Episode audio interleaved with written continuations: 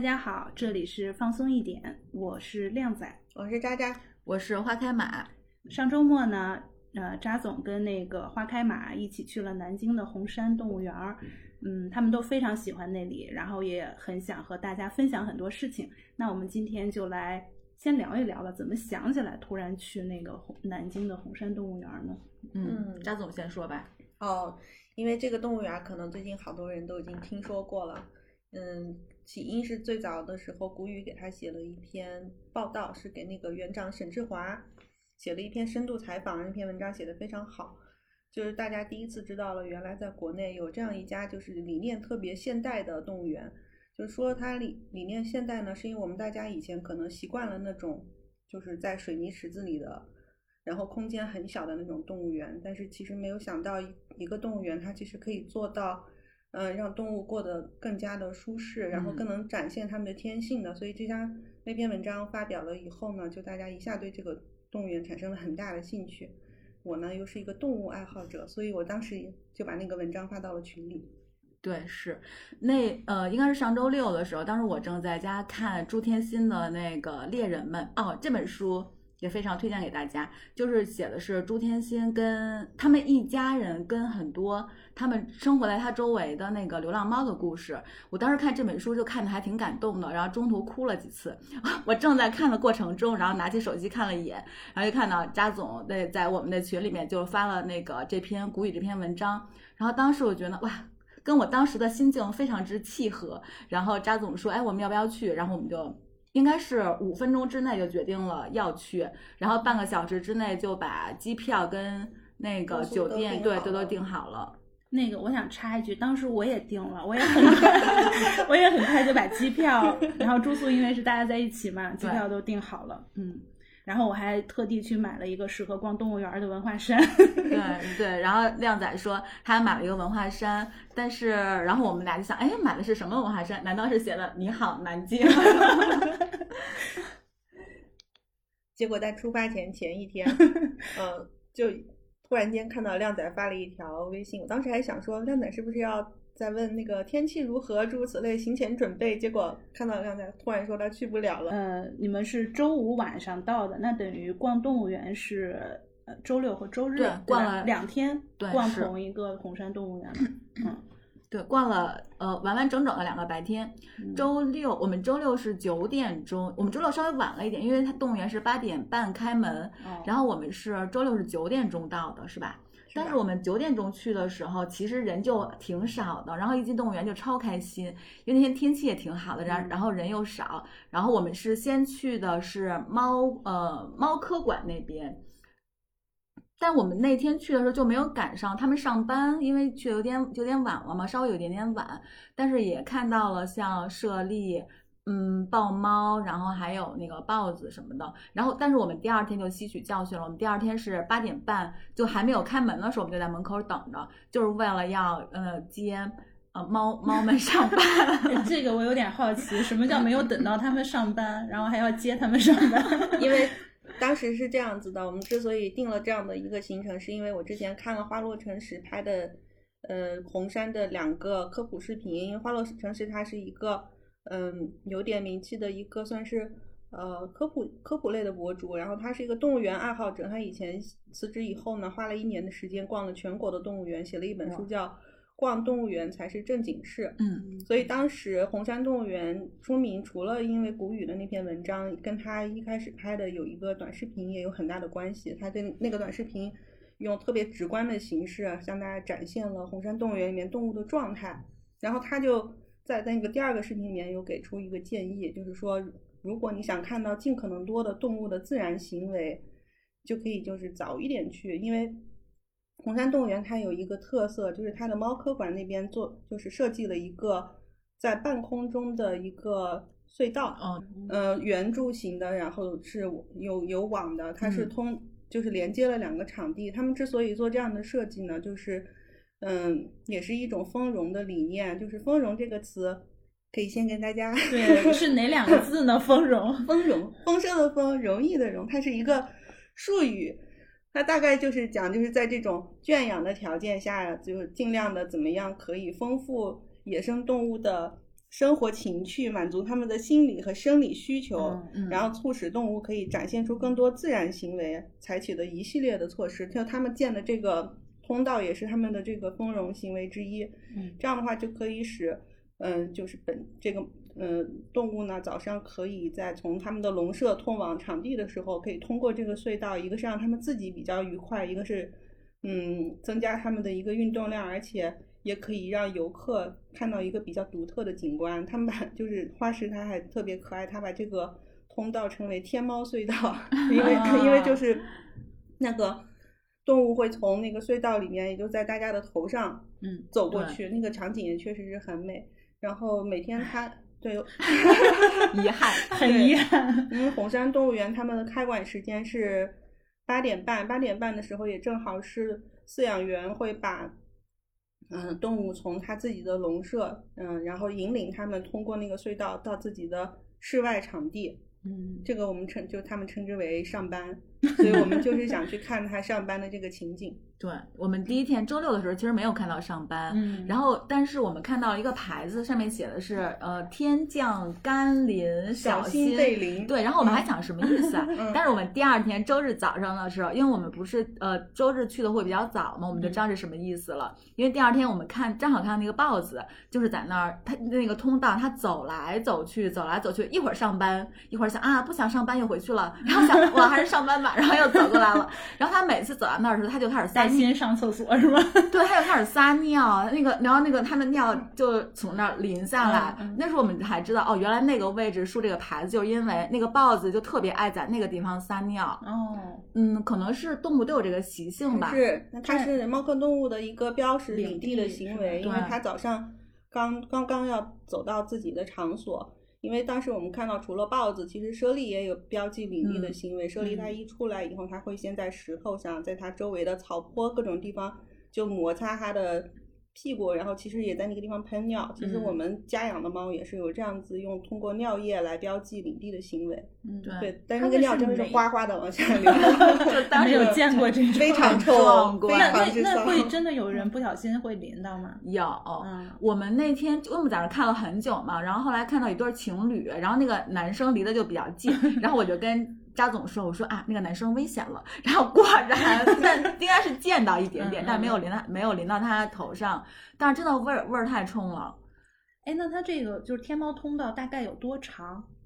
好几十米，大概二三十十米二三十米长吧，对嗯，很长其实。猫科动物馆的二三十米，然后虎山那边好像要更长，虎山那边感觉能有五十米到一百米，就是老嗯虎和豹子，它们也要通过一个这样的一个通道。老虎是在虎山的那边下班，他们有各自就是他们是的不一样的场，地他们嗯不会让他们狭路相逢。那真是很有意思。对没有没有。然后猫，我最喜欢的，我自己最喜欢就是猫科馆这边。然后我们两天每天早上都是先去的猫科馆这边。嗯然后呃，这里面我最我自己最喜欢的是猞猁，因为舍利它比猫大，比老虎小，你就觉得它好像嗯没有那么看起来没有那么危险，而且猞猁又长得很好看，它耳朵上不是有两撮那个对黑毛吗？然后我说啊，猞猁好可爱，我的最爱。然后我说好想养一养养一只猞猁，然后扎总说半个月就要把你挠死。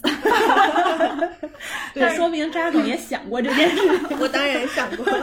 它真的超可爱，猞猁，我太喜欢猞猁了。但是猞猁，我发现它也是单独生活的，是吧？就每个猞猁，我们没有看到两只猞猁生活在一起，也是嗯每个猞猁有自己的一片区域。嗯嗯，因为红山动物园它不是依山而建的嘛，它会嗯尽可能还原动物，就是稍微。呃，野生一点的那个环境，所以就是像猞猁，它那个生活环境也是会有那个山坡，然后会有各种植被，嗯嗯，看起来就会，看起来应该会会感觉它的生活状态也会更自在一点。嗯，因为猞猁还有豹子，它们都是独居型的动物，它们有各自的领地。老虎也是，嗯嗯，然后红山它们的一个特点就是它们是依山而建的，嗯所以有很多的坡，而且它有本地的那个植被，就是大家都说，我后来看到他们一些资料，就说一个动物园里面有没有土非常的重要，因为我们以前看到的动物园很多它都是水泥地，特别小，空间很小，看着很可对怜。对，但是有土的话呢，首先你可以养很多的植物。其实红山，你可以看得到，它每个场馆里面是有根据这个动物它的原生的环境，有去呃，栽培一些特特定的植物，就并不是每个场馆里面它的造景都是一样的。他们好像有比较厉害的动物，就是动物园设计师。我记得之前花石介绍过一个叫马可的老师，嗯，他嗯，花石说就是红山动物园的有几个场馆的设计是非常顶级的，就是嗯，拿到现在国际上来说，它的水平也相当之高。它他们新开放的虎山熊谷和猫科馆都是在这点上做的非常好的，嗯。对，哦，对，它还有几个馆现在正在修建过程中，应该是过几年就可以开放的那种。嗯嗯，我现在回忆一下，红山动物园好像真的没有就全是水泥的那种场馆，好像就只有河马馆。河马馆，但是因为河马它可能就有水有水就好了，所以下面就有两个特别大的一个水水池子，嗯然后上面就可能是供游人看的地方是水泥的，其他的好像所有场所真的没有。就是用完全用水泥浇筑那种，基本上都是土，然后有适合那个那那块环境的那个植被，然后就山就是那个坡度啊什么那对小山坡什么的。对，河马馆的两个河马就泡在那个水里面，然后里面非常之臭，因为水里都是它们的排泄物。然后，然后花开马还说：“哎呀，怎么怎么他们这里这么脏？” 然后后来我看到河马馆的饲养员有有讲说。说我们也没有办法，因为河马它们的习性就是这样的，它们要通过排泄物，就是来标记领地的。所以你再干净的水，它们只要一进去，第一件事情先排泄，所以那个那个水始终就是脏脏的、臭臭的。对，嗯，河马馆就是我进去之后一圈，我说哎，赶走了，赶走了，不行了，因为里面真的太臭。那大象的粪便也很臭啊。大象的粪便还好吧？因为大象的粪便里面很多的植物，大象它的消化系统不是很好，它的好像它的粪便就。特做成肥料就特别的好，所以红山动物园还有出售大象便便做的粪肥，好像还有什么猩猩的粪便什么的。哦，对，就各种动物的粪便，主要是大象的粪便，因为好像大象每天能排泄，对 对。对我拍一个视频，就是大象一直在吃 吃吃。哎，它那个，我问一个问题啊，就是，嗯，如果它全是草皮，其实我觉得它的那个维护的精力还有钱应该会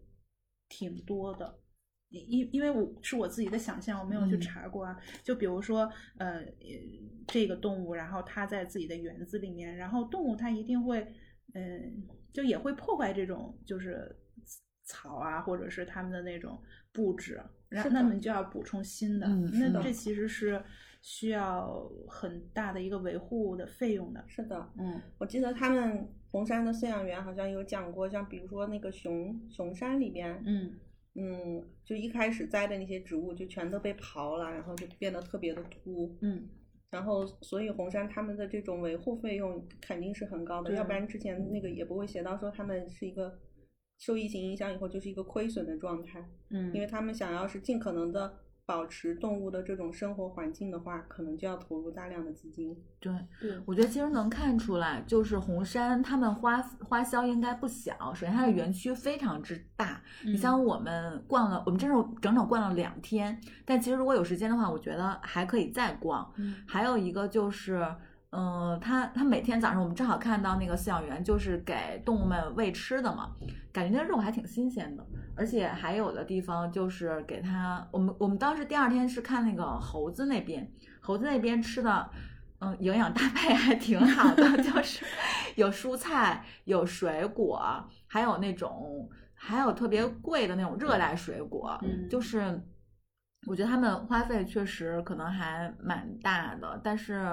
对于动物来说，所以第二天的时候，下午第二天下午的时候人超级多，动物园可能因为星期日那天下午天气也比较好，嗯、然后其实我看那么多人，其实我还挺烦躁的。我我本来就是看到人多了就会很烦躁，但是一方面我觉得哇，这么多人，嗯，有点开心，就是动物园感到开心。对，就是那就说明他门票可能收很多钱嘛，嗯、然后而且他们之前不是亏损嘛，说明其实这么多人来的话，可能就应该不会再亏了。嗯，因为红山动物园其实是一个比较特殊的动物园，就比如说像北京动物园，它都是一个属于国家系统里面的，嗯，它不用。自负盈亏的那种，但是红山动物园好像是一个区别于这样系统之外的一个动物园。它也是属于国家系统内的，嗯、但它好像是比较少见的这类动物园里面，它能够就是通过就自己能够收支平衡这样子的一个嗯特例。就有时候我感觉会不会就像是那个曾国藩自荐湘军的那种感觉，虽然他也是国家队，但是他自己是想了很多办法，嗯，是的，然后他也因此而获得一部分自由，就是我可以按照我们的那种想法或者理想去。刚才刚才那个花开马说了，他的那个非常喜欢的是舍利，是吧？嗯，那扎总有自己非常喜欢的吗？在红山动物园里面，我我除了喜欢舍利。我还喜欢细尾獴，我的我的宝贝细尾獴，因为因为獴一直就是我特别喜欢的动物。对大家应该知道那个丁满就是《狮子王》里的丁满就是细尾獴吧？嗯嗯。然后所以大家好多人一看到他们就喊丁满丁满，就因为他们是一种特别群居性的，然后警惕性特别强的动物，然后经常就在一个放哨的状态，你就始终看到有一只是站起来四处看。我当时有看到他们那个样子特别。可爱就是哦，它的每一群里面都至少有一个放哨的，呃，是每一只都有放哨的义务，他们会轮流的啊，站在不同的地方放哨，有的站在墩子上，有有的站从土里一冒出来就开始站起来开始放哨，而且他们真的是三百六十度无死角，就是上看下看左看右看，就他们经常还会看天空，因为有的时候会有喜鹊飞过去，会有鸟叫，他们就会很警惕的看。嗯，就特别的可爱，而且非常警惕，是吗？对，而且我们那天去的时候，有一个小可爱，它好像不太怕人。对，就它单独，它一只跑到了那个嗯边上的玻璃那里，就沿着那个玻璃跑来跑去，而且它还坐在那里，就跟大爷一样坐在那里晒太阳，就非常非常的可爱。是，然后它那个细尾獴那个展区。嗯，然后中间有一个凸出来的，其实是可人可以往那儿看，我站在那儿看的会更更更清楚。然后我们去的时候发现很多人没有人，可能是不知道大家不知道还是怎么样。然后那个扎总比较有探索精神，他说：“哎，那儿一定可以看。”然后我们俩就钻进去了，之后发现哇，离离西尾獴就很近，然后看得很清楚。然后后来可能有人看我们进去了，然后他们也进去了，然后那块人就变多了。然后西尾獴是挺。谢尔蒙确实看着萌萌哒的那种，对，就他的那个脑袋让人很想摸一下。哎，但是动物园很多动物都想摸一把，老虎我都想摸一把。你最好多想一想。真的，因为那个动物园里面有那个是那是孟加拉虎吧？嗯，就是那是动物园自己培养培育的虎，所以它可能不是那么怕，就是对人可能没有那么强的那种那种。对，然后。呃，那个老虎，那个虎山那边，呃，它有好几个观景的那个窗户嘛，玻璃。然后其中有一个玻璃那儿，就是那个老虎经常在那玻璃前面走来走去，相当于你跟这个老虎真的只隔着一个玻璃。然后有一个，我们我们两天都去看了，第二天的时候。那个有一个小孩儿，他就正好背对着那个玻璃，因为如果你把后背亮给动物的话，动物它可能就会攻击你嘛。嗯。然后那个老虎真的做了一个咬它脖子的一个动作。嗯。然后我们当时就是又又又想笑，然后又怕吓到那个小孩儿。那小孩其实有点被吓到了，就觉得还挺，就觉得还挺 挺可爱的那只老虎。嗯。而且这是不是说明这个老虎其实它？还是保有自己的一一些自然天性，它没有完全的就成一种刻板行为。因为有时候动物园里面的动物很容易出现一种刻板行为，就是它其实那种它的自然天性已经被压抑或者被磨损掉了，它可能就重复性的一些那种动作。对，是。对我以前去北京动物园的时候，当时去看狼，那个当时北京动物园那个狼馆应该是蛮小的，我就记得有一批狼，它就绕着那个。围墙绕着那个玻璃墙一直在绕圈儿，一直在绕圈儿，就是这种就是特别重复的行为，就是刻板行为，就说明他可能是处在一个焦虑的不安的一个状态下。嗯，我觉得那个，我觉得红山动物园给我的感觉是，我觉得动物们还是就是动物们是有尊严的，嗯，就是没有会觉得可怜的地方，对吗？对我，我基本没有这种感觉，因为我刚来北京那几年的时候，可能是精力太充沛了，然后我那几年有时间就去北京动物园做志愿者，这我们也是第一次。知道。然后，然后，但是我去了几次，就比如说十一、五一号，平时周末的时候会去。但我去了几次之后，我就不想去了。就是给我的感觉是，我真的觉得动物园里面的动物有点可怜，就是它可能只是人的一个观赏的一个工具。然后你把它关在这儿，满足的是人的那种，嗯，比较自私的那种那种想法吧。就是红山动物园，它还有一个职责，就是它是那个解救野生动物的，它其实是保护野生动物，它有这么一部分职能。但是我觉得像很多其他动物园，它可能没有，它可能没有这部分的工作，它更多可能真的只是一个把动物放在那儿供人观赏啊那种。所以北京动物园其实或者其他有些动物园给我的感受并不太好。我当时正好在杂志社上班，我当时写了一篇稿子，就是写说动物园存在的。意义到底是什么？就是它是不是只是为了满足人的一种，就是真的是比较相对来说比较自私的那种对于动物的一种呃猎奇，或者是窥视，或者是一种其他的东西。但那篇文章我们主编没有过，所以没有也没有也没有登。但是我之后其实很少去动物园，但是这次去红山动物园就没有这样的感觉，就觉得动物因为动物们整个它的状态是比较自在的，就是。他在那儿，其实他不在意你看没看他。像那个，我们去看那熊在那儿玩做游戏，然后还把他肚子 跟他的屁股 亮出来，就你觉得他整个状态很，他整个状态会比较自在。然后就算我们还是在看他们，但是你没有那种觉得就没有那种可怜的那种感觉。是的，就觉得好像双方是一个相对来说更平等一点的那种。对你说到那个熊谷，就是红山的熊谷，它设计的有一个比较。出色的地方就是以前我们不是也看过其他动物园的熊山嘛？我就记得我以前看到的那个熊山，它说是山，它其实是一个谷地，它是一个洼地，就是，呃，像是一个盆地一样，一个水泥坑，然后边上可能有一道那种。嗯，小小溪什么的，嗯，然后然后有一个小假对，然后大家是一个俯视的状态，就看着那个坑里的熊，有人还会投喂什么的，就是光秃秃的那那样子一个情形。但是红山的熊谷，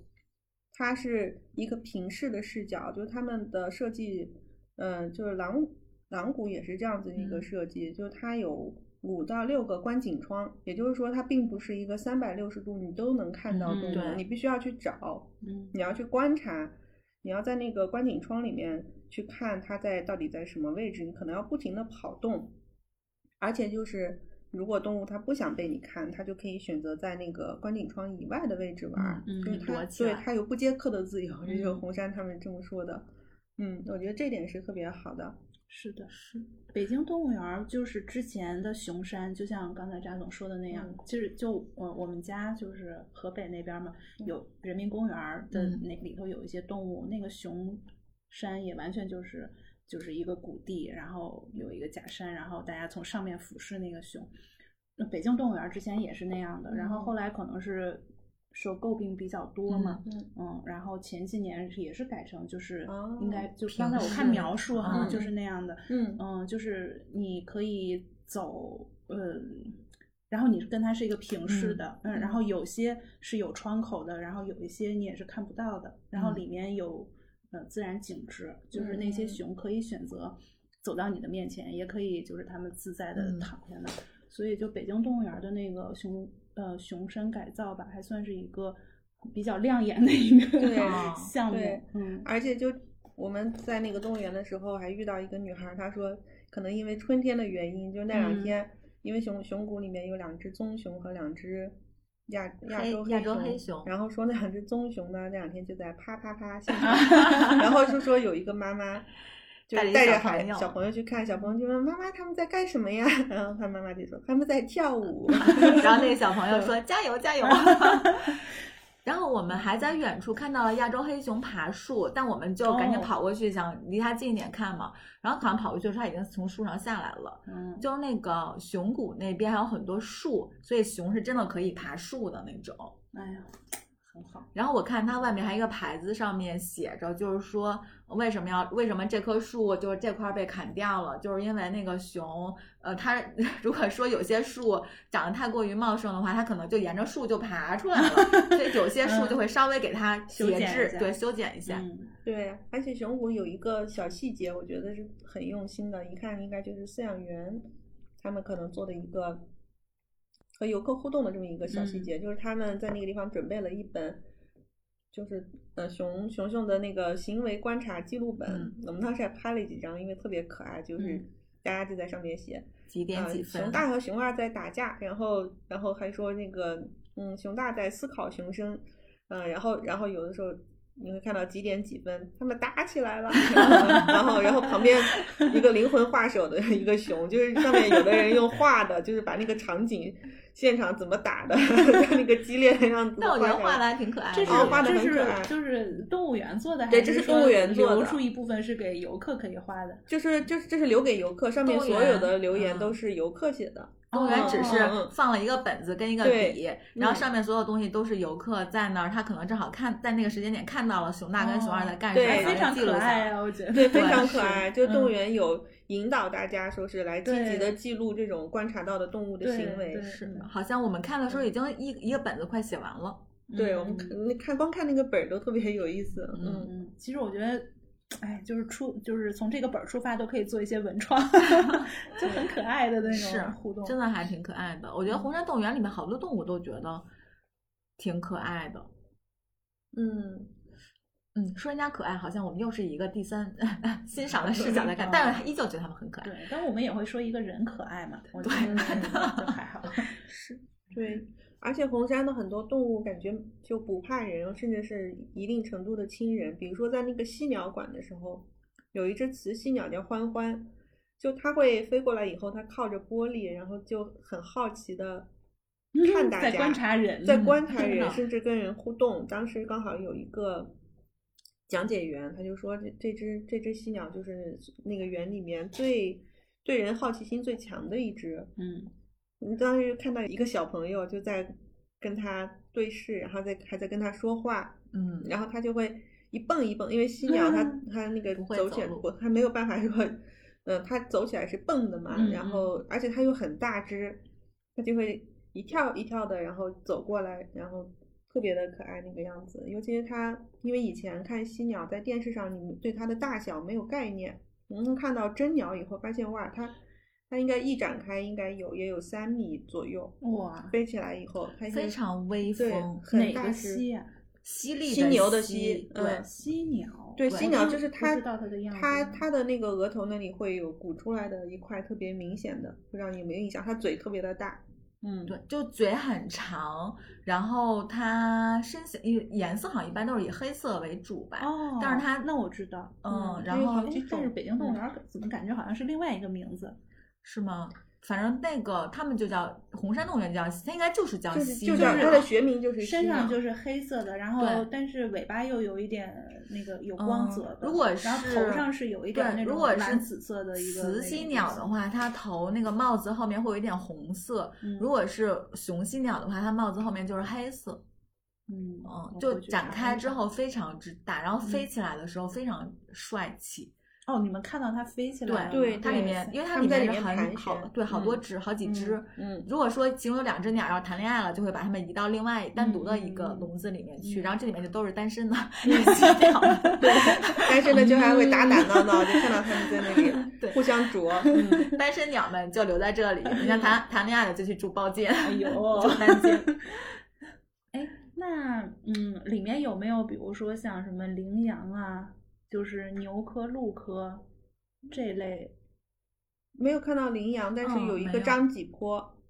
嗯里面是张子和小脊，对，嗯嗯。小脊也好可爱。对，小脊也很可爱。它设计的是一个栈道，就是大家从那个栈道往上走的时候，两边的林子里就会有小脊。对，还有张子，嗯，张子那天好像没有它们是。类似于散养的那种吗？看起来像是散养的。嗯，因为我我感觉就是去北京动物园儿，嗯，尤其是看那个就是羚羊类呀、还有嗯鹿科的，就经常是水泥隔开一嗯间一间，然后有的是一只，有的是几只。嗯，你要说看这个动物的它的特点，能看得很清楚，但是反正就可能小孩儿看的比较开心，大人走过去总觉得会有点 可怜，就那嗯种感觉。所以也想看一看，就比如说像红山动物园儿或者其他动物园儿，他们是，嗯，也是单个动物在一起嘛？就他们怎么去分隔这些动物？那个张继波他们是就是群一群散养在那边的，对，然后如果你想要是更接近，我记得他们是有一个宠物乐园，那个宠宠物乐园里面其实是有一些专门用来和游客互动的动物，里面也有梅花鹿，我记得有羊、羚羊也有，就是可以喂食的那种，嗯，那个是可以近距离接触的。但是除了这种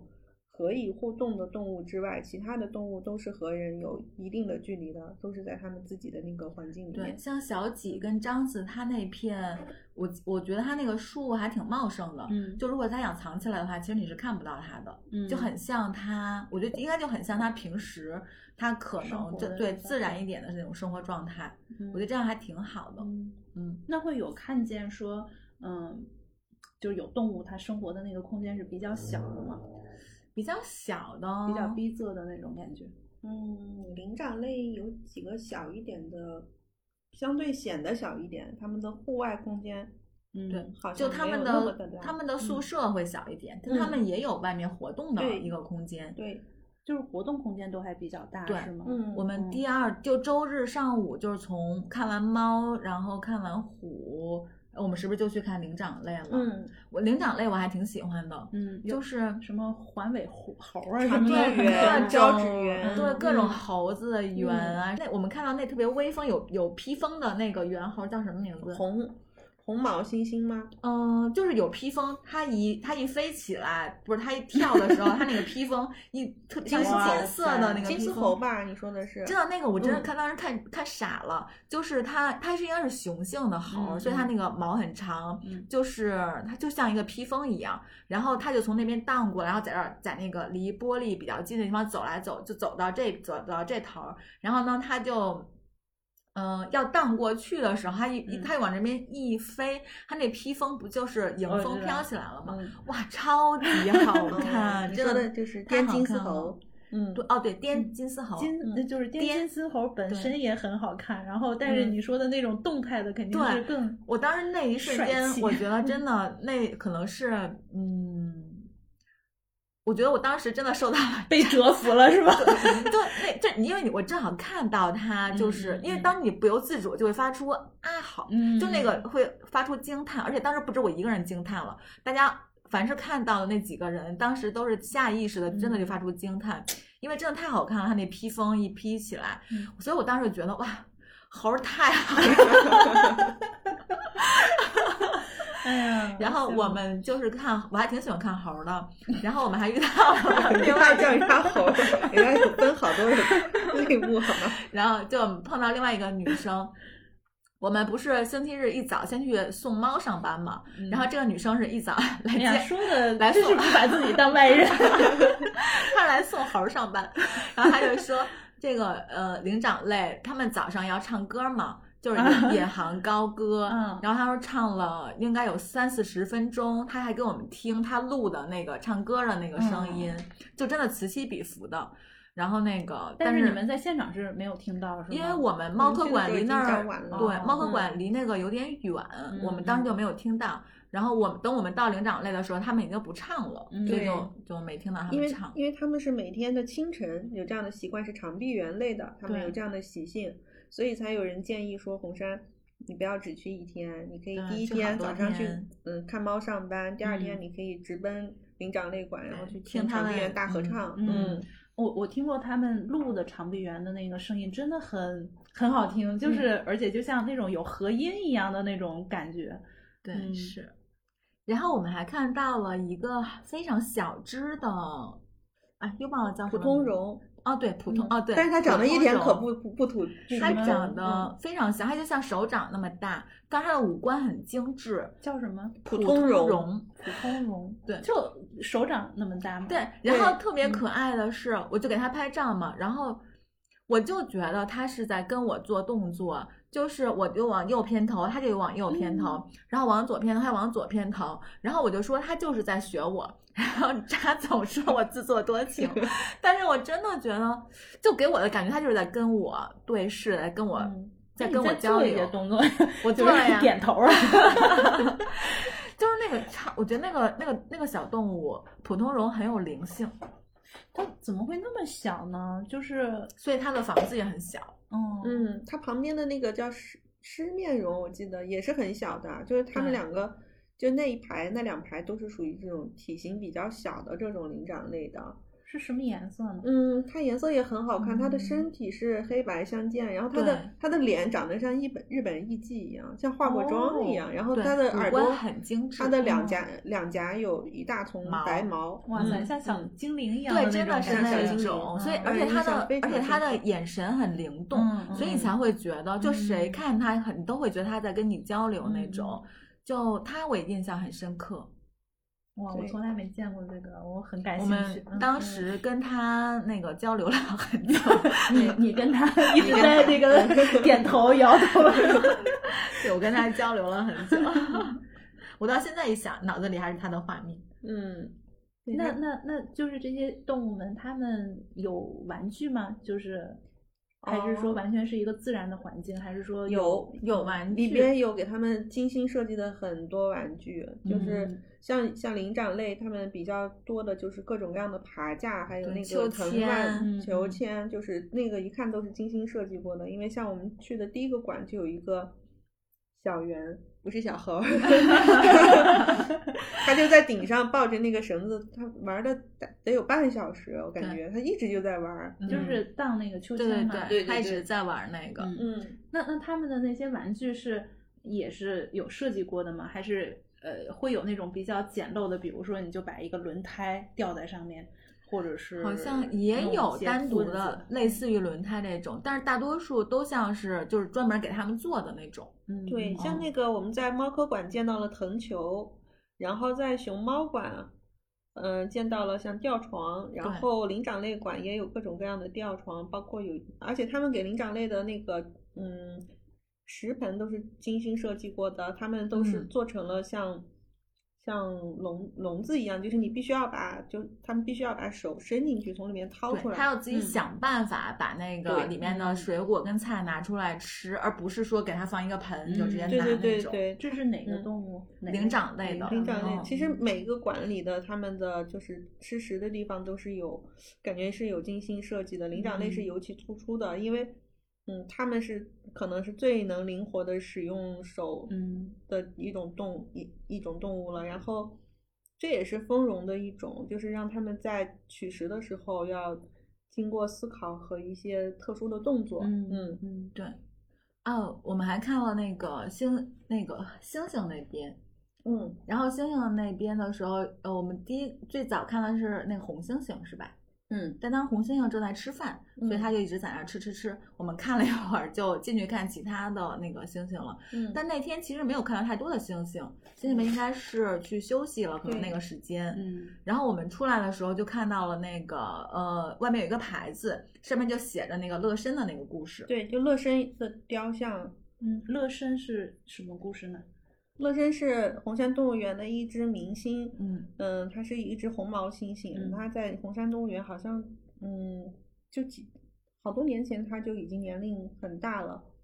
就是很多南京本地人好像都非常的熟悉它，还上过南嗯京的报纸，还还给它全国相亲什么的，嗯是一只 非常聪明、非常灵性的一只红红毛猩嗯。猩，但是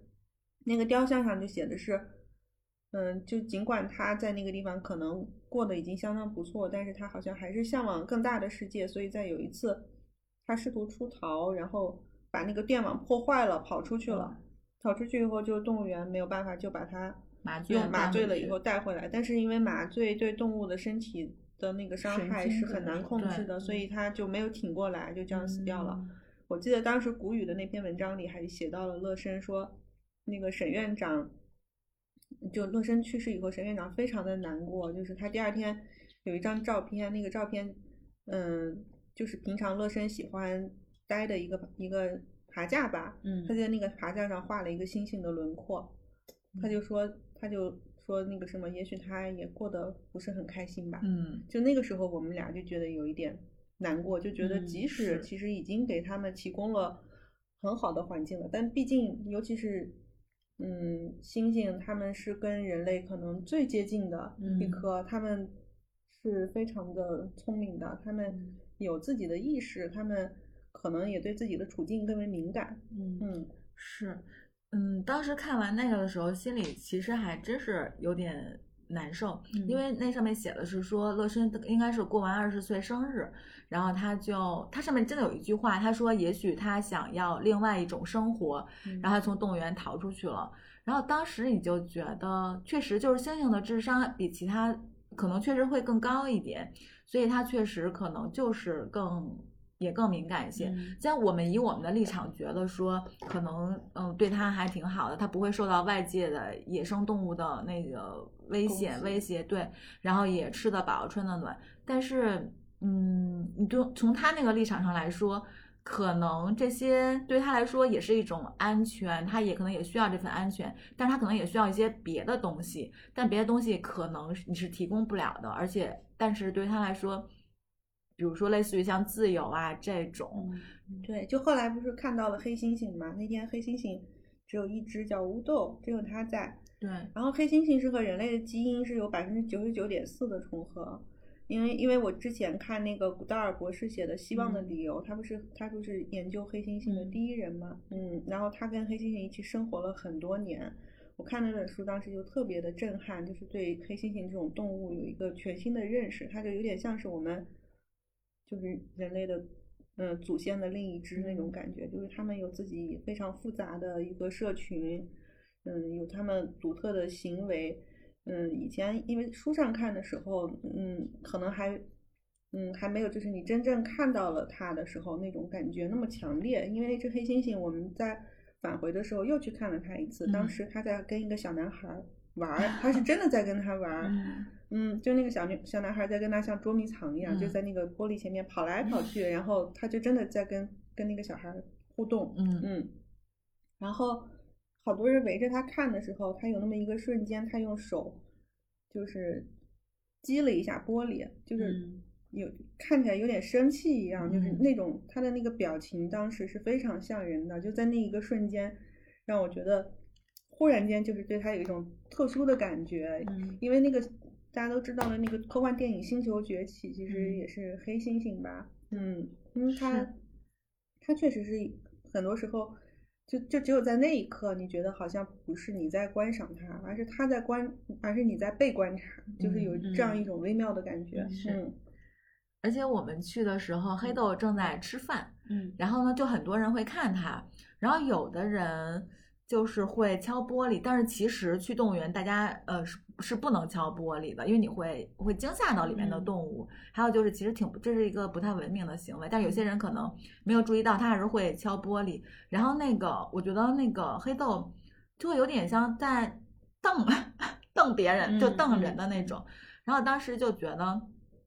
嗯，就虽然说你是在，好像以我们看来，好像我们是在看他，但是其实我觉得他可能有一个更高的视角在审视外面的这些人，嗯就那个感觉，对，就是有人敲玻璃的时候，他会敲回来。对，嗯嗯，是，就他跟其他的我们看到的其他的灵长类的，跟其他的长臂不猿它们太一样就不太非常不一样，有非常明显的一个区别。嗯嗯我觉得这些感受，如果不是去动物园儿，因为我们我觉得普通人很少有机会，你真的是做一个科考的研究员，或者是你真的深入到一个森林里面，然后去跟这些动物近距离接触。那所以更可能的一个途径就是我们在动物园，嗯然后能获得这种非常直接的这种感受。这种感受，我觉得是看书或者是看电影、纪录片，其实都是取代不了的一种对，体会。嗯我之前好几年前看过一本书，叫《人类当人类消失以后》。嗯这本书新经典应该是即将又会再版。他就说，他就他就想象一个场景，就说在一个城市里面，如果真的有一天人类就没有了，这个世界会变成什么样子？其实很快就是各种植物就起来了，然后野生动物们就回来了，然后其实没有人类的地球可能挺好的，也挺美的。对勃，说不。对，真的就 是嗯所有的那个野草就会从你房子的缝隙里面嗯长出来，然后那个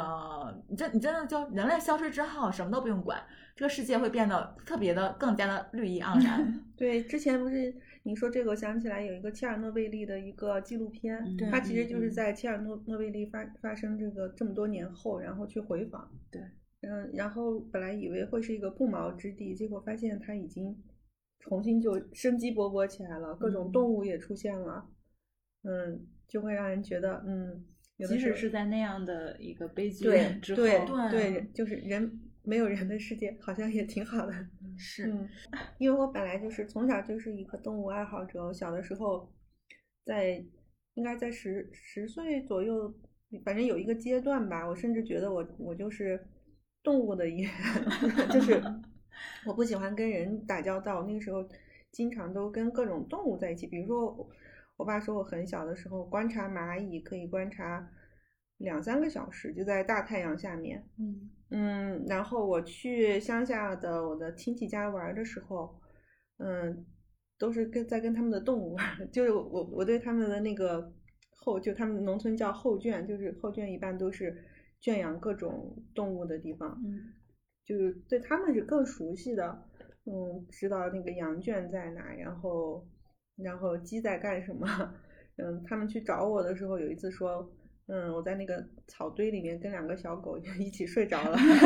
啊，对，就是一度一度有那么一有一个阶段，我我是讨厌时候我已经忘了，可能就是在十十岁到小学到初中，嗯就是我我认为我是动物的一员，就是我嗯我不喜欢人类，我喜欢动物，会有这样的一个阶段。嗯，哎，你们就是小时候有没有想过，就比如说上课的时候自己在上课，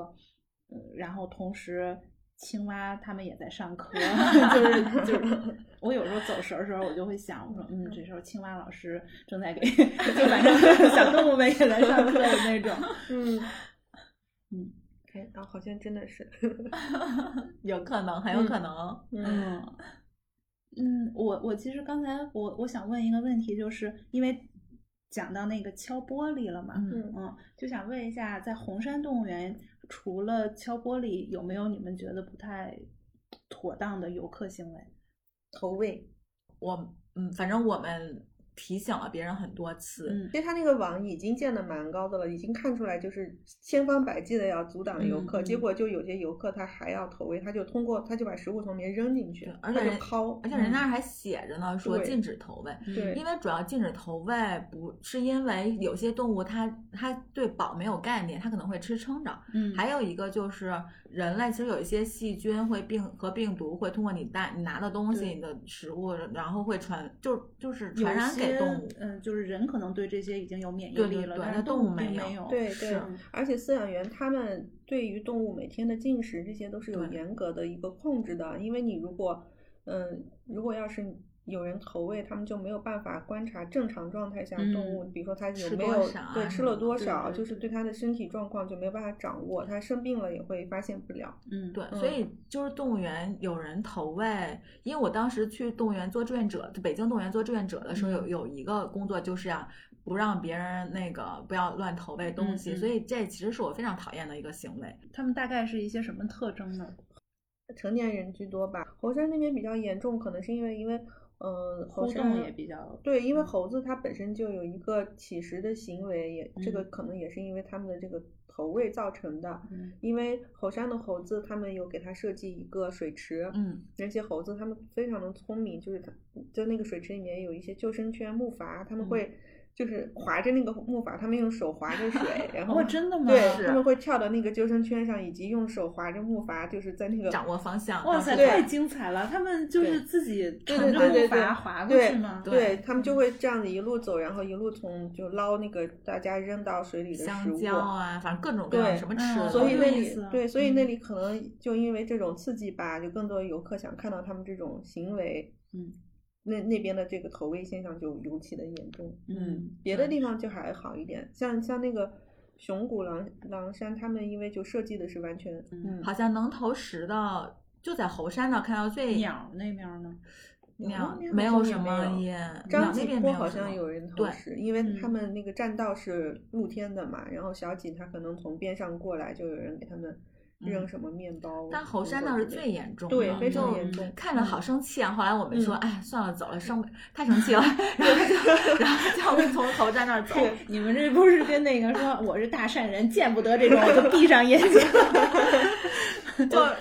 我们真的从那边走来，就呃看到就会提醒他说不要投。后来我觉得我都有点说生气了，对我说我说不能乱扔东西。他们那个广播里面会说这件事情的，就禁止投喂，禁止文明观赏，禁止投喂什么的。对，因为北京动物园它也会这样说，就是说禁止投喂什么。然后我有时候在想，他需不需要把这个。啊，投禁止投喂的原因说出来，让大家说，对，这不只是一个命令，而是说它是有一个深层次的原因的。对，当时其实我也这样想过，呃，但是我后来看到在灵长类的馆里面，其实它那个投喂后面有一个很详细的说明的牌子，上面有写投喂的坏处具体有哪些。嗯，猴山这边可能是因为太严重了，所以都这样这样的说明都没有了，就是。隔隔几步就已经贴了一个牌子，而且好几个广播在那里循环的广播，嗯嗯，大家充耳不闻，对，大家充耳不闻，对。但是我觉得确实可能，如果要把这个道理讲得更清楚，让大家知道这个行为是会直接伤害到动物的，也许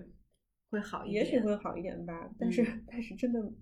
不可预测。我觉得有的人他可能知道这个行为是不对的，但他一旦看到身边有别人这样做。嗯，他就也跟着做。嗯，我我之前是听一个北京动物园的一个呃饲养员，嗯，他是真的很喜欢动物，然后所以从很小，然后就进了北京动物园去做这个饲养员工作。嗯，然后他他也很讨厌别人给这个动物随便喂食，真的非常是。嗯嗯，然后但是但是他又说，他说根据他很很长时间的观察，发现一般他观察到的给这些动物。呃，喂食的游客一部分是家长，或者是爷爷奶奶、姥姥姥爷带着小孩儿，可能给小孩看呀，是吧？然后还有有有有一部分是情侣，我说哎，对，嗯，然后还有还有一小部分呢，他们可能就是嗯老爷子或者老太太一个人，也就一一个一个人的老人，他们去，他们就是甚至可能都已经养成习惯去固定的某一个。管对着某一个动物，他们不但会去喂食，然后还会就是独自的跟那个动物说很长时间的话，那可能是一种排解孤独呀什么的。嗯，就我当时听到这儿，我就觉得，哎呀。哦，对他前面还说，他说你说说人民的智慧都用在哪儿？因为现在动物园就害怕游客随便给那个动物喂食嘛，所以其实已经做的嗯，尽量不让你有机会去喂食。但是它下面还有一些透气孔，或者说 发现那个透气孔里头塞了很多那个挂面，就特别细，正好能从那个一些气孔塞进去。他说：“哎呀，就是很无奈。”嗯嗯，但是听完他讲的，就是他看到一些老人那样去跟。动物对话嘛，嗯，我就觉得这就是动物园儿，嗯，当时给我的感觉就是它就像一个很小的窗口，其实它折射出来的是，嗯，很就是整个社会上很多。事情，它不仅是我们看动物的一个窗口，嗯，然后我还有还看到一个，就是很多家长其实会带着小孩去动物园嘛，一个是。因为红山动物园它还有很多，它还有游乐场，就还挺适合遛娃的。嗯，还有一个就是家长可能也希望，对家长可能也希望小孩儿，嗯，从教育的角度来说，可能希望他能多看到一些，长长见识那种。然后这个情况吧，就有一个，就有一些家长会，就是他可能就是为了让他的小孩能看到这个动物，然后呢就会敲敲玻璃说，哎，快过来，对，然后让让他小孩来看那种。当时是谁在睡觉啊？是熊什么还是谁在睡觉的时候？狼。哦，对，狼。哦，对，狼在睡觉的时候，然后就有一个家长就一劲儿的敲窗户，然后啊，我就我就我心里就我心里有点着急，我就说人家在睡觉，我这我心想人家在睡觉好不好？然后那个什么，但是其实你也能就觉得嗯，我觉得这个时候就是家长真的教育焦虑，就来一趟一定要让自己的小孩。其实你看他睡觉也挺好的 对啊，就是我觉得有的家长可能会稍微有一点这样的心理吧，就是想让自己的小孩能多见一些东西，然后就嗯，一定一定要让他不要白来这一趟，白跑这一趟什么的。嗯，但是确实是狼睡觉，你看看他不也可以吗？就是其实都行。对，我觉得可能这个也需要一个。更更多的一种公共教育吧，因为其实红山动物园它除了野生动物救助，它也有公共教育这个，嗯，这个责任，嗯，就它这点也做得很好，呃，比如说它很多地方有详细的一个讲解，对一些动物的种群的特性啊，它们的一些社会行为啊什么的，嗯，就一些科普的工作。另一方面就是它其实也提供了另外一种可能性，因为以前确实。大家没有见过，很少见这样的动物园，很少嗯见动物这样的行为，所以他们可能习惯了旧的那种观看模式，敲玻璃啊，是，投喂啊。但是其实红山我们在嗯，除了猴山以外，其实其他的一些馆，大家总体来说，它的那个行为还是相对比较文明的。因为之嗯前红山也做了一些科普工作，就是嗯嗯，就大家总总觉得是不是只有动物表演才好看，但是我们所见到的其实是很多游客看到那些动物在展现出特别自然的一面的时候，他们非常惊喜，就经嗯常会发出那种。惊叹声，还有就是笑声，尤其那个豹子 尿尿的时候，真的 大家都乐乐坏了。还有就是那个老虎很近的贴着玻璃走来走去的时候，小朋友们都觉得特别刺激，就前面满满的一排全是小朋友，就在滋里哇啦的叫，然后然后前排也有我们，我们就贴在那里，贴在那里，然后一就是那种感觉，是屡次嗯混迹在小朋友对我们真的是顶住道德压力。对，是的，是的，没有，你们这个其实也给小朋友很好的感受，就说啊，大人其实他们也充满好奇心，旁边一个，小朋友有点害嗯怕，然后我就说不怕不怕不怕，然后我还安慰了一下他。多好呀！对，就是我记得园长就说，就是你看到动物这个嗯状态的时候，它不是比乞食啊，然后比动物表演有意思多了吗？对呀、是的，嗯是的，嗯因为你说，就比如说像马戏表演，它嗯始终是让动物去扮演一个人类的行为，对你大概也可以预估出来，然后你也没有获得一些新的什么东西，是吧？对对是，嗯，但是这自然界如此的丰富，如此的美妙，是你，对。对，嗯。我我我当时就是看到那个红山动物园的它的一个比较大牛的一个员工叫陈跃龙，他好像嗯。也是一个以前挺有名的野生动物救护专家，他说了一段话，嗯。那那段话特别触动我。他说，其实游客不用懂那些技术什么的，当那个嗯动物朝他走来，充满了自信，浑身干净又漂亮的时候，他们就是能感受到，这就是动物园应该给公众的东西。当他看到那些动物积极、勇气、果敢的时候，他自己也会受到影响。这个才是我们和生命对话的时候应该获得的东西，而不是什么动物蜷缩在水泥地的一角，在嗯那儿瑟瑟发抖。我觉得他真的很特别对，我好觉得说的特别非常之好。嗯 就是你们给我传过来那个狼的照片的时候，其实我当时我真的很感动，嗯因为嗯我因为我可能动物园去的也少吧，但是我也去过一些，就是我说那么蓬勃的、自然的，对，然后一一一一只狼，然后嗯毛皮你也觉得非常的好，我觉得。哎呀，就是我没有嗯见过这样动物园里面的狼，是的，因因为我们我们确实好像感觉动红山里面的每只动物，就它们的毛皮很漂亮，非常的健康、嗯漂亮，嗯很干净，而嗯且就很有，嗯就是一种尊严感。。对对，嗯就是另外，就是生一个生命对着另外一个生命，两个生命对都是有尊严的那种感觉。就是嗯是就大家是一种都是生命，然后生机勃勃，对，嗯我觉得就算人跟人之间，如果有一个人，他是一种对你来说是乞求或者是那样的态度的话，其实你也对你也不舒服嗯。所以我觉得这其实，我觉得这个就刚才扎总读的就念的这段话，其嗯实是。真的是每就是一个生命对另外一个生命该有的那种欣赏的，然后平等的这么一嗯个，就是一个关系跟态度。嗯。嗯，其实我觉得用那句话嗯做结尾还蛮好的，但是我还想问，就是你们有去看到那个就是爬行动物哦，两栖类的嗯看到了，去看了是吗？看 就是了也单独一个馆，对有有有嗯，然后那个有黄金嘛，还是怕非常害怕吗的吓人，害怕，嗯害怕，害嗯怕，害怕太害怕嗯了。嗯，就我所以你们想很快就 出来了，很快就出来了，花开满都不想回想。我，真的嗯还是挺害怕的，但是但害是但是也看了，嗯，就也还是很漂亮。嗯对，好看是嗯好看，就是你也会觉得，嗯，我对他又是有畏惧感的，我也就是我又尊重他又畏惧他那嗯种，我是不敢特别细看的，对，是，对真的不嗯敢细看，对，它就有什么有什么响尾蛇、眼镜蛇，对你是不想摸它的头的。那真 是唯一真的不想摸的。嗯嗯然后我们不是呃周日晚上回来回北京嘛，嗯然后我们在动物，本来是说动物园四点半下班就可以接老虎下班了，然后我嗯，但是、接老虎下班就是陪他走过那个，就看他从那个天猫通道走过来。但是我们那边有意外收获哟！哇，那天嗯，对，那天对是，但是。有一个呢，意外收获就是四点半下班，然后我们就过跑过去等，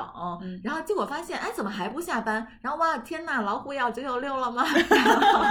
然后等到五点还不下班，天啊，到底怎么回事？园长为了挣钱都让老虎加班了吗？然后，然后但那天他们真正下班是五点半才下班的。就五点半的时候，先是饲养员给两只白虎喂零食，哇，就现场围了一大圈人，大呼小叫，因为因为他在。呃，喂他们的时候有两，他们两只就打起来了，就那个吼声简直是震耳欲聋，就是非常的震撼，让你在真的是虎啸是吗？对，虎啸，嗯嗯，就嗯，大家都说，哎呀，他的手小心，就好担心。但是饲养员 显然是坐山观虎斗，对，显然非常了解他们，担心饲养员那个手被老虎给咬掉。对，饲养员是喂他们一些一小块的生肉，然后有对，就隔着笼子。隔着那个也不是笼子，隔着那个笼呃笼眼儿，然后喂给老虎。然后有一个阿姨还很担心的说啊，他们就吃这么点儿呀。然后饲养员说这是零食，回头还有大餐。嗯，是下午茶。这是两只白虎。然后下班的时候，就我说那只孟加拉虎，它就从它那个虎道，它的那个道就跑在我们头顶上，人家也跑过去，然后大家。就老虎在上面跑，然后我们在下面跑，对为了看它，跟它一起跑过去。对，但它一直好像不下班哈，它就是来来回回还返场，就底下的人都都说感觉是在 就恭送皇上那种感觉，就是感觉底下都是他的后援会，就大家眼巴巴的仰着头看着。但是那个情景非常美，因为当时太阳快要落山了，就是他他在上面跑过的时候是一个剪影，可是有一种非常美的感觉。嗯，而且大家。都是一个特别欣喜的样子，都仰头就是下面确实是，嗯，就是小老百姓在看着皇上在上面跑，然后我们就仰视着人家跑，还很开心追着人家跑，但是觉得真的还挺好。然后他就跑过去，哎，他就不进去，然后又跑回来，然后辅助一下众生卧在那儿，然后下面大家就，哎，那怎么回事？他也很享受这种朝拜，对，是的，是。然后应该是五点半多，快要六点的时候，对，终于下班了，反复了好几次，终于进对，然后我们就走了。嗯，那它那个通道就是是完全一个金属丝编成的吗？就有有布置什么吗？没没没有什么布置，那就是一个纯粹的通道。对，嗯，就是你们有去水族馆吗？那边有水族馆吗？就类似于比如说企鹅呀、北极熊啊什么的。企鹅有，但它那边应该呃水族馆不是它的重点，因为。只有企鹅，鱼类好像都比较的少，对，也没有北极熊类的，对，嗯，嗯嗯，只看到了企鹅。那他怎么布置那个那个水族馆呢？企鹅那馆也挺可爱的，对，企鹅馆好像就跟以往见到的水族馆的那个样子差不多，感觉还用的是他们的旧馆吧，嗯嗯。一边是有水池，然后另一边有一个休息区。嗯，就它有休息区，然后有一个门，它进来这边就可以游泳，游泳还有台阶儿，就它那水还挺干净的，所以企鹅也很干净。嗯，因为我对那个北京动物园的，就是北极熊有一点印象，就是一一个是当时那个北极熊吧，毛不太干净，嗯嗯，然后它的那个就是展示的那个地方呢，它是贴着一些那个。冰川的照片儿，呃，也不是照片，就像壁纸一样那样粘起来的。然后我就在想，大家现在都在说动物园丰容，是吧？那其实丰容应该着重点是在动物吧，就让动物感受到这个嗯环境是一个它比较舒适的，或者是比较自然的那种环境，嗯而就是不太是展示给人看的那部分。对，是是。而且它那个壁纸还掉下来一块，哎呀，我就觉得斑驳的，人家从北极过来一块，对人家是。红山我们没有看到北极熊，那这是非常开心的两天的红山动物园之行。嗯，那现在我们也分享给大家一些你们认为比较有用的小 tips。好，嗯，我们订的那个房子离红山动物园打车只需要花十块钱左右。对，就还挺近的，十分钟就到了。就就是对，我当时是在那个 Airbnb 上搜了一下，其实我建建议大家可以在那个上面找一些离红山动物园不远的一些房子。嗯嗯，我们我们我们搜到的那间也是，就是住的非常的舒服，而且离动物园也不太远。嗯、不太远，主要就是因为我们要早上赶早班呀，离得近一点会比较好。是，嗯，对，所以嗯，根据我们自己的一个体验，就是首先可以不止去一天，因为它里面的馆真的是第一很嗯，整个园区很大，然后有一些馆之间的距离也还蛮远的。对，非常嗯考验体力。对，而且如嗯果去了那里走马观花的看一下，好像就没什么意思，因为嗯有一些动物的行为你是需要在那个地方耐心的等待。比如说我们当时看那个编金丝猴的时候，因为它 特别的威风，然后花看马很喜欢，我看它好像在绕着那个绕场走，就说我们在这里等，我们它一会儿会上来的。然后果然他从那里对从那地方一下跳上来，那个感觉是非常的惊喜的。嗯，就如果要是我们很快的就走了，嗯像第二天人多的时候，其实就嗯体验没有那么的好，因为你会被人群挤着走，你其实没有太多的时间可以嗯就是在在一个地方从容的，然后等待它，以及以及你要去找嘛，因为它的观景窗有好几个，嗯嗯嗯嗯，而且他们。嗯，其实其实那几个观景窗，你每个如果要多等一等，基本都能看到一些自然行为的。因为我发现他们那边的饲养员，嗯，他们会在这个不同的观景窗那边，有的时候会嗯投喂一些食物，对，有的时候嗯。是他们会特意把那个动物嗯喜欢去的地方设计在观观景窗的那个那个视野里边，对对对对对，它会嗯。有好好几个这样子的景观，它容易在这个地方活动，所以多等一等的话，你可能能看到更多。是嗯，对，所以其实我们好几个馆是去了不止一次，去了两次甚至三次的。嗯，因为嗯太好看了。对，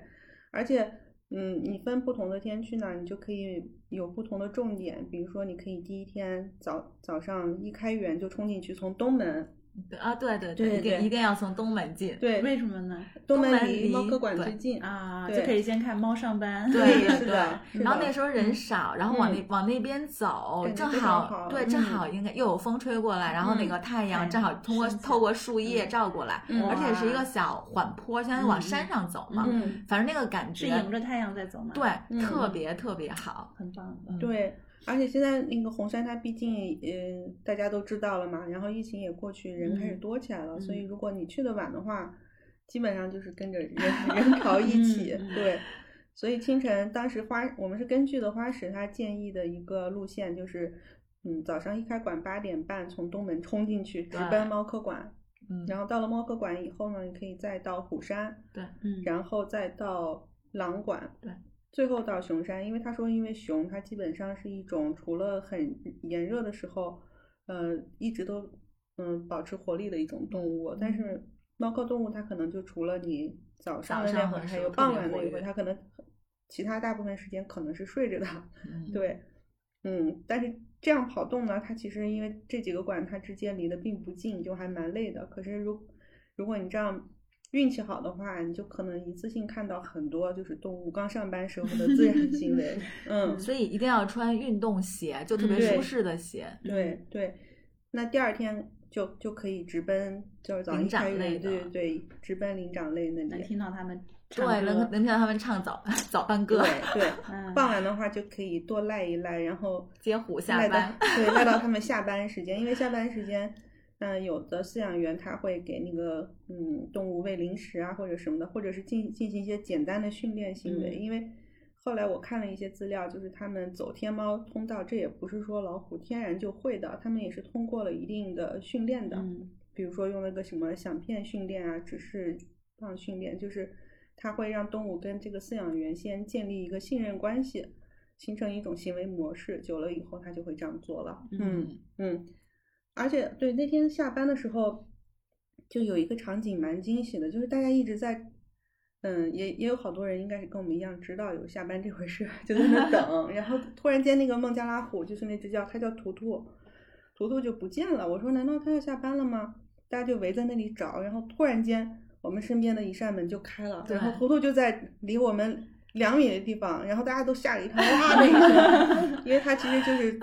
饲养员把它引引领到了那个小间里边，像嗯先喂它一点零食，然后让它上通道。对，但是它突然就出现了，大家没有任何的思想准备，就吓了一还有点。害怕，以为老虎马上出现在你旁哦边了。，对对，就又又惊又喜，嗯那是一个意外的一个收获。嗯反正逛红山动物园，整个感觉确实就会有惊喜，嗯。因为它很多东西是不确定的，而且是需要你主动真的去找、去发现、去观察的，嗯。还有需要你去等待的，嗯。就你可能需要等一等那种，所以整个感受就还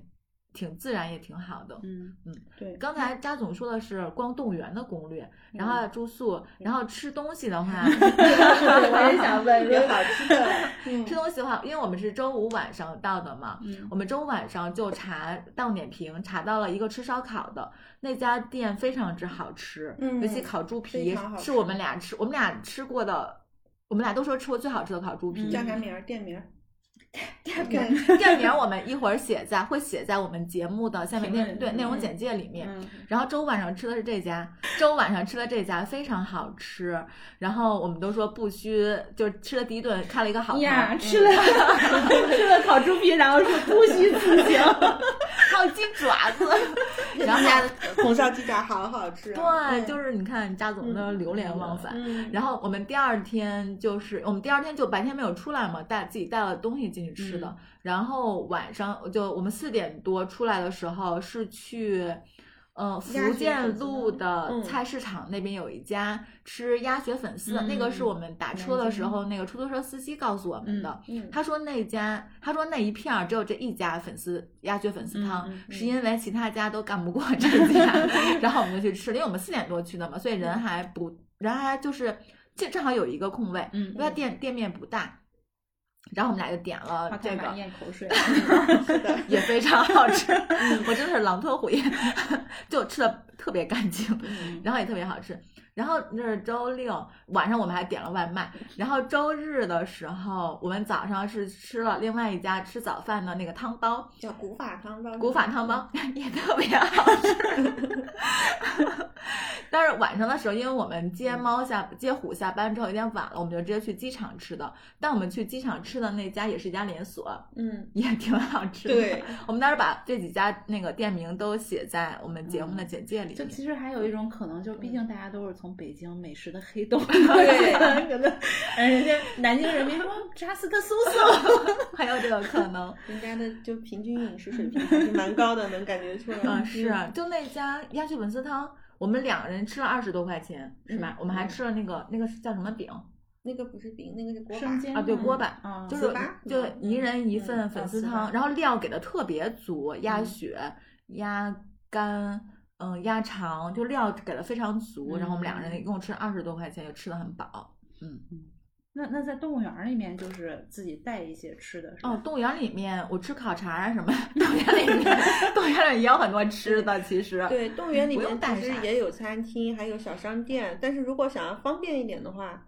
嗯，自己带一点也没问题。但是在里面买什么都有，也是方便。很方便，嗯而且价格其实还行。嗯，嗯，那它是有联票吗？还是说它就一种票？比如说，嗯，有没有就是我连着两天去？因为有一些呃园区它是有这种，哦，它没有联票，当时是我直直接在某宝上买的双人票。嗯但它的那个门票真的是非常良心，四十块钱一张，某宝上买三十七块钱左右一张。哦，啊、然后而且你如果要是在红山森林动物园如果认养过动物的话，嗯你可以办它的那个爱心卡，它那个爱心卡是年卡，就是八十块钱一张。你拿这个卡，你可以无限次的出入。嗯，我决定认养一只。嗯，我也想认养，就是它是在它的那个公众号就可以认对，养它的公号就可以，但是好像之前因为谷雨的文章火了的原因，认养过于火爆，我当时加了，不缺认养对我当时加了红山的那个工作人员的呃 QQ，他都还忙的没有顾得上回我。嗯 是。然后还有一个就是，它红山动物园是在居民区旁里面，嗯，旁边对旁边，嗯像山坡一样的，但是就是旁边有两个小区，正好把红山动物园围起来。然后我们哦当时就想，哇，住在这儿也太好了，就是楼下楼就进动物园，每天早晨还能听到那个对还能听到 闭园的合唱歌声，嗯对，所以我觉得整个环境还挺好的。嗯嗯，对，我们在嗯那儿看到好多老人，其实他们就纯粹就是去遛弯儿的，早上，嗯对，好，哎呀，我们时间挺长，那我们嗯最后总结一下吧。就是我自己的感受，就是，嗯，这是一个非常愉快的出行，因为最近工作其实还挺忙的，嗯但是呃，出行两天起个大早，但我觉得非常之开心。嗯就像我刚才说的，就是你看到另外一种一个生命或者一种生命那种比较自在的那个状态，其实你自个儿也你自己也会挺开心的。嗯而且我觉得人还是真的，嗯，可能是就就算是为了自己，可能也需要多接触一些那个自然的，呃，比如说树木啊、草呀，然后另外另外一些物种啊，我觉得人可能不要太自大跟狭隘。嗯嗯，这是我还挺推荐那个红山动物园给大家的，也很推荐朱天心的那本《猎人们》那本书，我觉得这本书也很好。嗯扎总呢？嗯，哦，我嗯，我就是觉得呃红山动物园提供了，就向我展示了动物园的另外一种面貌，因为其实以前，嗯，因为我看过的动物园其实也不多，嗯，作为一个很喜欢动物的人，嗯，没有太多的选择，然后之前也没有去过像非洲这样的地方去看嗯真正野生状状态下的动物，可能只有机会先在动物园里看。嗯，但是那样的状就是动物园里常见的动物的那种状态，我嗯并不是让我非常喜欢，嗯所以其实已经很多年没有去过了。所以这一次去红山动物园，我觉得很很惊喜，因为我觉得就是这种现代的动物园，它不但呈现的是一种，它不但有一个基本的展示物种的这样的一个功能，它还有一种嗯像他们说的公共教育的功能。嗯，还有就是像救助动物的功能，因为我看那个红山动物园，它是江苏省的呃野生动物救护中心之一。嗯嗯对它更，但是它更更棒的就是它展示了动物在最接近自然状态的那样的一种生命状态吧。嗯嗯，就是那种状态让人看了以后会非常的触动。嗯，就好像看到了就是那种生命原始的感觉。嗯嗯，会勾起心中的一种，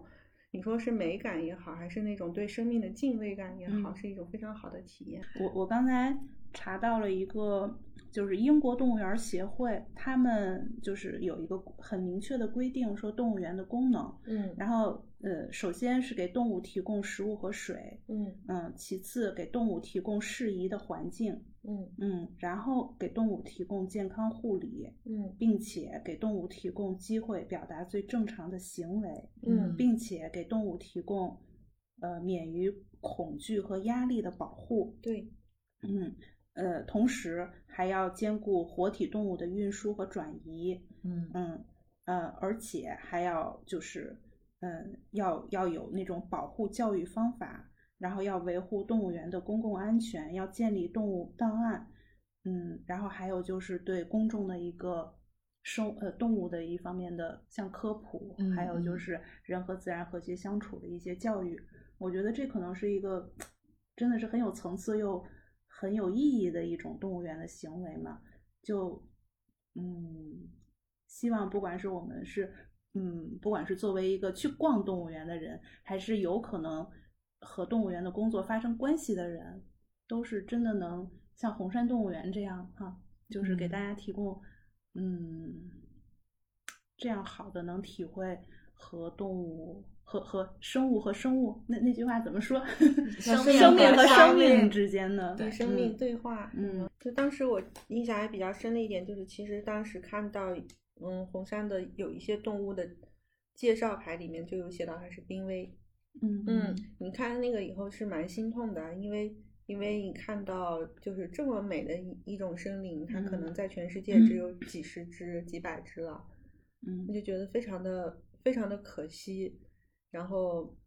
嗯，它会自然而然的激发出你一种想要保护他们，或者是想要嗯要、或者因此而对做一些什么的对对对对，你你直接的见到他们，跟你就是平常只是受一些纸面上的教育，那个感觉是完全不同的。嗯所以我觉得这可能也是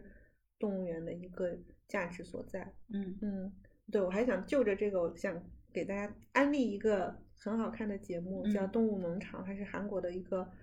非常非常老牌的一个综艺节目，嗯，它就是叫的这么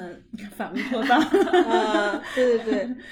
嗯，它其实就是每期都会有三个动物的故事，这个故事都是生活在城市里的，有的时候是误入城市的野生动物，有的时候是一些流浪动物跟人之间的，嗯，很很奇妙的故事，有的时候是这些动物自身非常的神奇，那个是我的一个下饭节目。叫动物农场，动物农场在 B 站就能看到，就是你能从那个节目里面看到人和动物，嗯，达到一种和谐的一种充满爱的关系的时候，就是那种那种温馨的感觉，以及也能见就是见到很多不可思议的动物行为的一些神奇的地方。嗯，对，安利这个节目要去看，好的。收到，而且我要去红山动物园。你们都买了年卡了，准备还去吗？我们还没有，我们没有买，我们还没有认养动物。对，哦，好，那我们这期就先这样吧。嗯嗯，拜拜，拜拜，拜拜。